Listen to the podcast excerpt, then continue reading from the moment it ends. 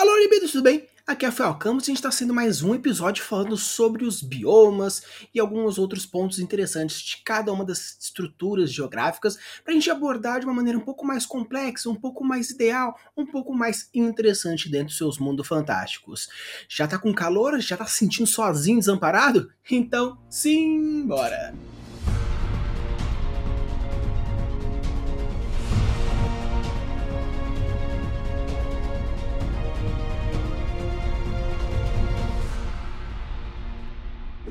Então, pessoal, como eu falei no episódio passado falando sobre florestas, eu vou separar esse vídeo em algumas categorias diferentes, porque assim você consegue entender um pouco melhor alguns pontos separadamente. Beleza? Então, vamos saber mais o que são esses desertos. Os desertos são áreas categorizadas por baixíssimo teor de umidade relativa do ar e chuvas escassas, que não ultrapassam os 250 milímetros anuais. Podem ser formados naturalmente pela ação de fatores como correntes marítimas frias, ventos secos e quentes e barreiras orogenéticas, ou pelos processos de desertificação, que consiste na degradação do solo de uma determinada área pela ação humana.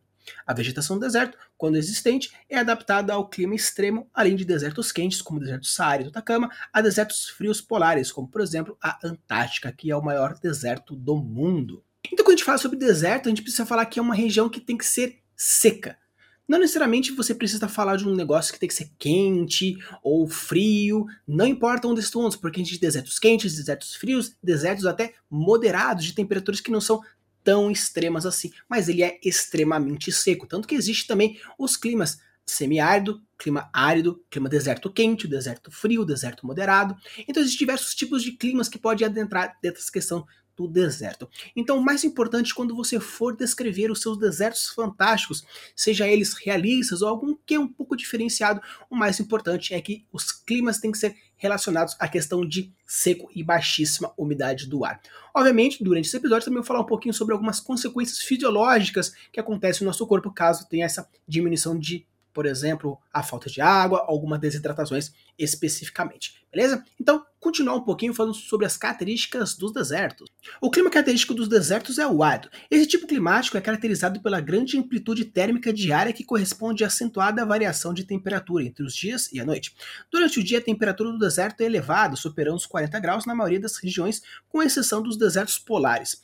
Pela madrugada, quando não há incidência direta da luz do sol, a maior parte do calor já dissipou e os termômetros podem chegar a zero em temperaturas negativas. No deserto do Gobi, a Ásia Central, por exemplo, o frio é extremo durante a madrugada pode registrar até temperaturas de menos 40. As chuvas no deserto são escassas e mal distribuídas. Essas regiões são marcadas pelo baixo volume pluviométrico anual, acumulando 250 milímetros no máximo. Quando ocorre, as chuvas tendem a ser muito intensas e concentradas em um curto espaço de tempo. Uma coisa interessante quando a gente fala sobre a questão das chuvas é que você pode abordar em diversos pontos diferentes, até mesmo algumas plots específicas. Existe uma saga em One Piece, que é a saga de Alabasta, onde acontece a história principalmente dentro de um deserto e as suas consequências. E existe também lá um composto chamado pó de chuva, onde ele junta toda essa questão dessa umidade em um certo ponto e chove naquele ponto, deixando todos o restante seco. O que você pode colocar também que, por exemplo, que quando acontece chuva, existe, como foi falado, pontos específicos onde acontece essa chuva, normalmente perto de oásis, ou até mesmo rios, ou alguns desertos que estejam próximos a oceanos, como por exemplo o Saara, que tem uma costa muito grande. Então você pode até colocar algumas características específicas desses desertos e ampliar, deixando um pouco mais fantástico, porém interessante para a construção do seu world building. Como por exemplo foi colocado nessa saga de One Piece, onde existe essa característica onde tem uma chuva específica num certo ponto e você pode utilizar desses compostos químicos onde puxa essa umidade ou até mesmo dilui essa umidade em pontos específicos. Até mesmo foi falado que existe essa questão do aumento de temperatura durante o dia e essa baixa temperatura durante a noite. Então você pode, como por exemplo, colocar em alguns pontos específicos até uma questão de congelamento. Tanto que existe uma estrutura nos oceanos congelados chamado Brinicle, ou o dedo da morte, que basicamente a água vai congelando a partir dessa questão da salmoura, essa, esse ponto do sal, e vai tocando até que vai congelando onde toca. Então você pode até utilizar dessas respectivas considerações, onde já que existem alguns desertos que podem chegar em temperaturas muito abaixo de zero, como por exemplo do Gobi, ou os polares que já são realmente desérticos, totalmente congelados, mas você pode utilizar, por exemplo, dessas estruturas que, já que um ponto ele chega numa questão muito fria e dependendo de uma questão mágica ou até mesmo geográfica, no ponto que você pode colocar, você pode considerar que existem alguns pontos congelados, porque como menos 40, a água ela já congela, você pode utilizar como, por exemplo, que o oásis durante o dia, ele está seco, porém, durante a noite ele está congelado, porque dependendo do dia, ele pode ir pontualmente sedentando essa água, caindo um pouquinho de chuva aqui e ali, até que quiser essa questão. Então você pode colocar que esse deserto ele é amaldiçoado nesse ponto. Por quê? Porque pelo fato de ele ser de dia, um sol ser seco e à noite ser congelado, e você precisa achar os pontos específicos durante o dia para conseguir o pouco de água que ele tem, seria algo interessante que você já poderia colocar utilizando como referência esse ponto ou aquele outro ponto. O termo deserto designa um bioma de vegetação rarefeito ou inexistente, o que se deve às condições edafoclimáticas encontradas nessa área. As plantas do deserto são geralmente espécies de pequeno ou médio porte adaptado aos longos períodos de seca e à variação brusca de temperatura. Entre elas, nós podemos encontrar a presença de espinhos, a ausência de folhas, folhas, quando presentes, estreitas e revestidas por uma camada de cera para evitar a perda de água pelos processos de evapotranspiração, as raízes rasas ou superficiais para absorver rapidamente a água que cai da chuva, ou raízes profundas com algumas espécies de absorção desse lençol freático podem chegar até 30 metros de comprimento, além de estruturas que possam armazenar água. Tendo como vista essas características, elas podem encontrar uma flora de suculentas, cactos, pequenas árvores, como por exemplo mesquite, arbustos, como por exemplo ouriço, gramíneas ou famílias como de margaridas e de girassóis. Algumas palmeiras também são encontradas dependendo da região que você puder encontrar. Então, quando a gente fala de clima desértico numa questão de biomas, o mais importante é você entender que caso aconteça uma vegetação e você queira colocar essa vegetação no seu deserto, o mais importante é quase não colocar e o que colocar ser estupidamente específico. Quando a gente fala sobre a fauna e a flora de deserto, a gente tem que pensar em animais ou plantas que têm como a sua principal característica reter e consumir água. Obviamente, alimentos é um pouco mais complicado também, porém, água é um problema totalmente diário. Então você precisa estruturar características que façam questão a esse ponto. Então plantas que têm essa questão da fotossíntese, ela obviamente vai pegar os nutrientes encontrados no solo onde você pode encontrar essas raízes profundas ou até mesmo algumas raízes superficiais, dependendo da, do tipo de animal que pode estar próximo e você pode utilizar desses animais para fazer, por exemplo, uma degradação biológica. Outro ponto importante que você precisa pensar sobre a questão da água é como ela vai reter água e como vai conseguir essa água. Se ele vai conseguir essa água a partir da umidade, que já é pouca, e você utiliza dessa transformação de temperatura do quente para o frio, dependendo do ponto e dependendo do dia e dependendo do horário, você pode encontrar, como por exemplo alguns animais, como os besouros, que eles fazem uma angulação, essa leve umidade da noite para o dia, que vai fazendo essa sedentação de água aos poucos se vai escorrendo pela carapaça até chegar na boca. Então, o mais importante quando você for construir o seu bioma, principalmente desértico, é você pensar em dois pontos importantes. Três, na real. O primeiro, a produção de alimentos. Dependendo do animais, você pode usar outros animais ou até mesmo as plantas, mas se for a planta, como ele tem esses nutrientes encontrados nesse solo totalmente rarefeito de nutrientes, porque são basicamente areia.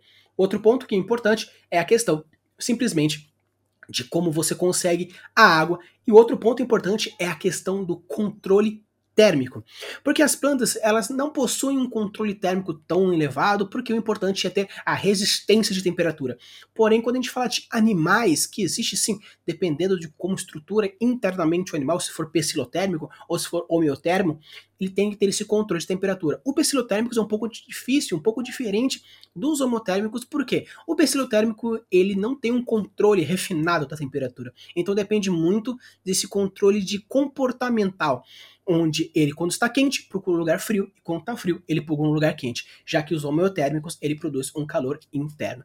Falando então essa questão sobre os animais encontrados no deserto, vamos falar um pouco sobre a fauna desértica também. Assim como a flora, muitos dos animais que formam a fauna do deserto dispõem de adaptações de condições extremas desse habitat. São por isso chamados de animais xeróculos. Outra característica a se destacar dos animais do deserto é que a grande parte deles é noturna, ou seja, dorme durante o dia e executa as tarefas durante a noite. Então você pode encontrar encontrar animais como marsupiais, coelhos, lebres, camelos, dromedários, cangurus, ratos, escorpiões, lagartos, jabutis, raposas, cabras, antílopes e coiotes.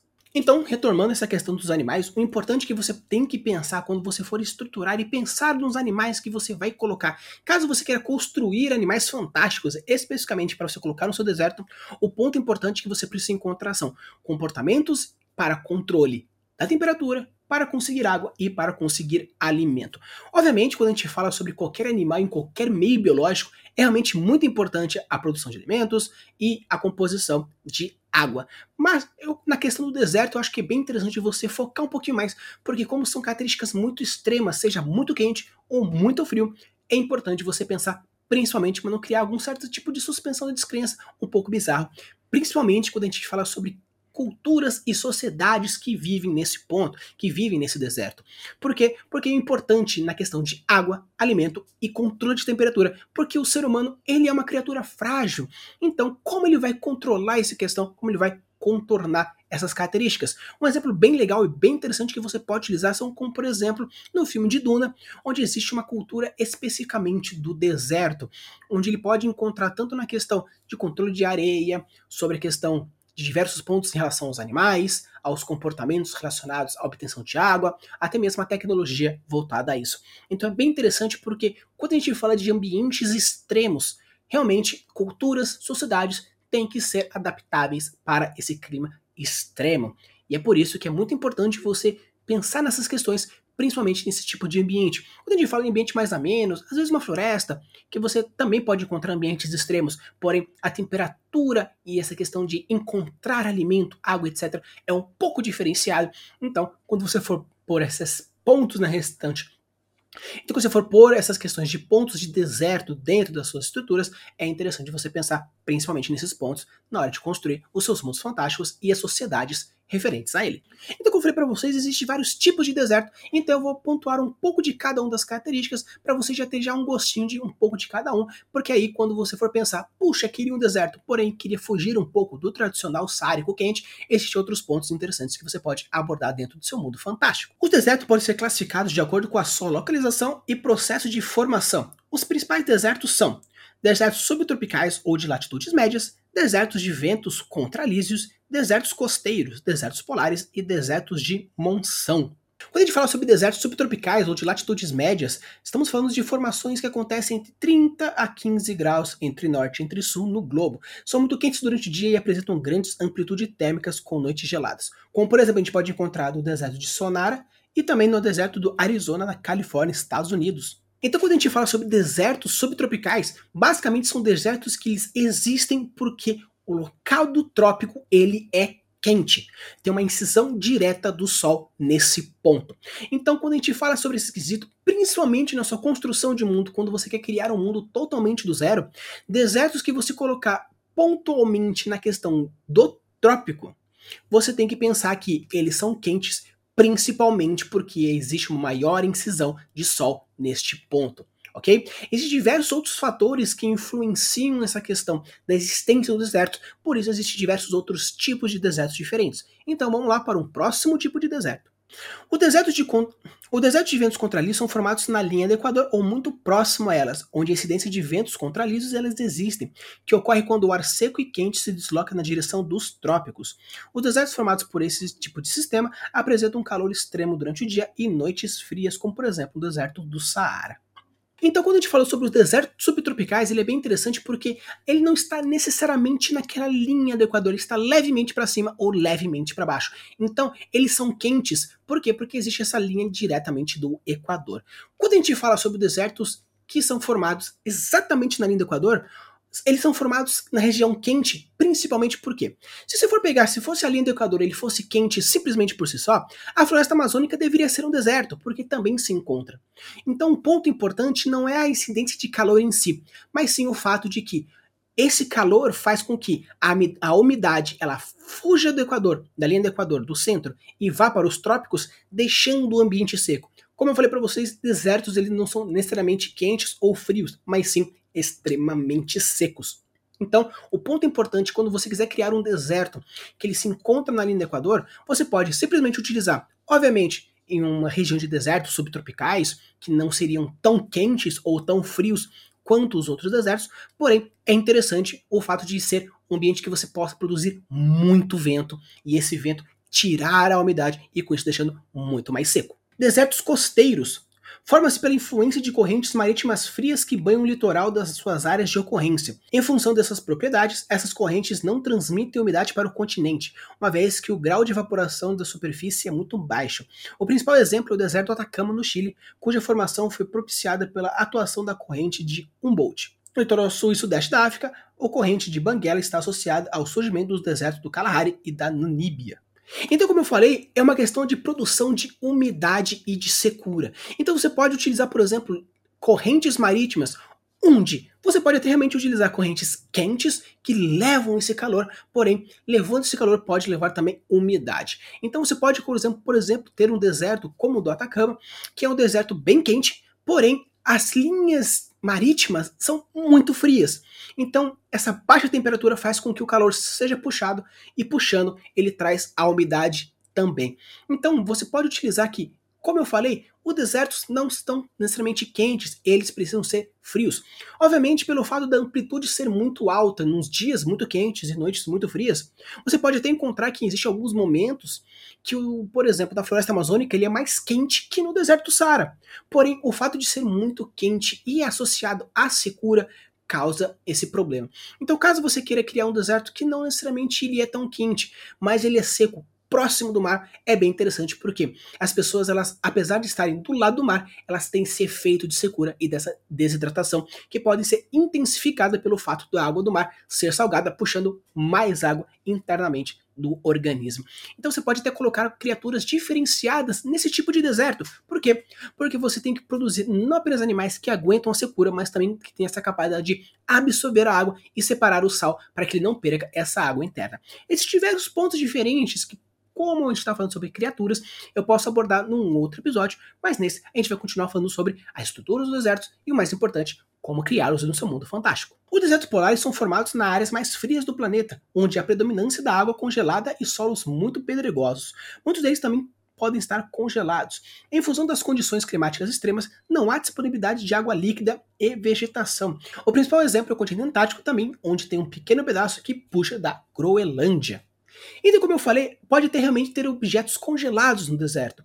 Obviamente, ah, mas tem gelo, é fácil água. Não, porque como o fato de ser uma estrutura de água sólida e a gente se alimenta de água líquida, ah, seria só esquentar.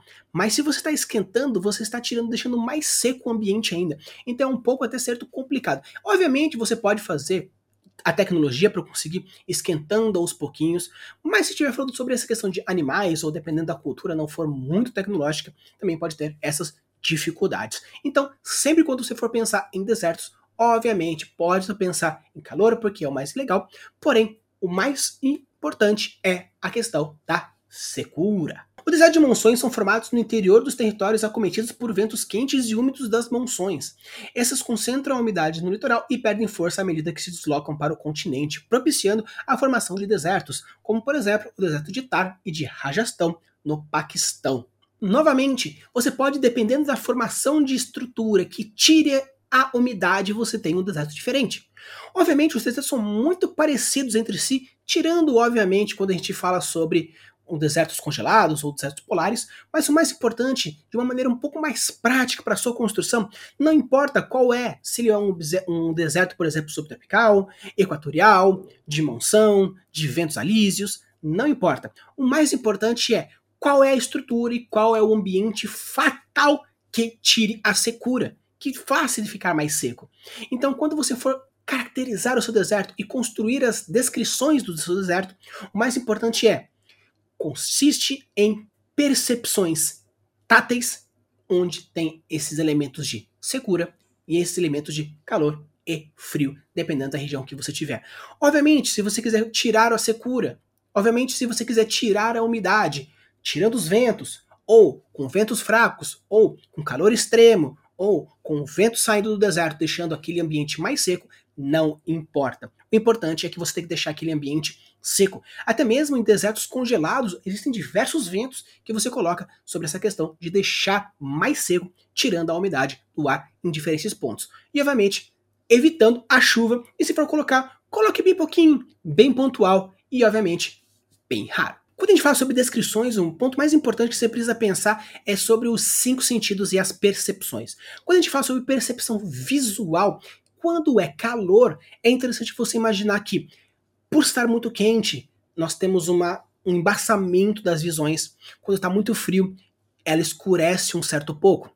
Quando a gente fala de percepções auditivas, pelo fato de ser muito raro o encontro de alguma coisa, silêncio é algo muito forte. A gente falou de floresta no outro episódio, é mais interessante você colocar alguns certos animais, fazer alguns pequenos barulhos. Obviamente, o silêncio também é muito legal. Porém, o silêncio no deserto é algo gritante. Apesar de ser contraditório nesse ponto, quando a gente fala sobre aquele silêncio monstruoso, no máximo um eco, ou não importa o quanto você fale alto, o som é abafado pelo espaço aberto que está, onde você escuta muito um vento soprando lá no fundo, ou muito forte caso tenha uma tempestade. E com isso a gente já entra também na questão olfativa. Os desertos, por serem muito secos, você perde a questão da mucosa, tanto visual quanto da mucosa nasal. Então, dificuldade de respirar já é um ponto pela questão da secura. E quando a gente fala sobre temperaturas muito quentes, pela falta de umidade, nós temos o pulmão que vai ter essa dificuldade em respiro. Da mesma forma, em ambientes muito frios também acontece essa baixa diminuição da umidade e com isso o pulmão tem essa dificuldade. E quando está muito quente, o coração quer bater mais rápido porque está muito quente. Em compensação, o frio, por estar tá mais frio, ele faz um controle de, às vezes bate mais forte, às vezes bate mais fraco, dependendo se tem uma hipotermia ou não, que não entra muito nesse caso agora. Mas o mais importante é você ter essas reações. E quando a gente fala sobre o tato, é mais legal, porque no calor você transpira, você sua, tem a melação, a questão da sensibilidade da mão diminui. No frio, a mesma coisa. Tanto que muitas vezes a pessoa pode se queimar com o frio. O frio também é queimante, o frio também é cortante. E dependendo de qual é a formação gélida ou rochosa que você encontra em desertos congelados, o sol pode refletir no gelo e bater em você, fazendo você também ter queimaduras de pele, que também é mais comum você encontrar queimaduras de pele no deserto quente, porém é muito comum você ter pessoas que queimam essa região pelo fato de estar protegido do, do frio com diversos tipos de agasalhos, cachecols, etc. Porém, o rosto às vezes fica essa questão e a pessoa até vai mesmo queimando aqui na pontinha. Então, é bem interessante porque sintomas de principais de desilusão, a, então os principais sintomas que tem de ilusão, de dor de cabeça, de tontura, aquele ponto principalmente de aquele som que vai chiando, aquele zumbido no seu ouvido, também acontece bastante nos desertos.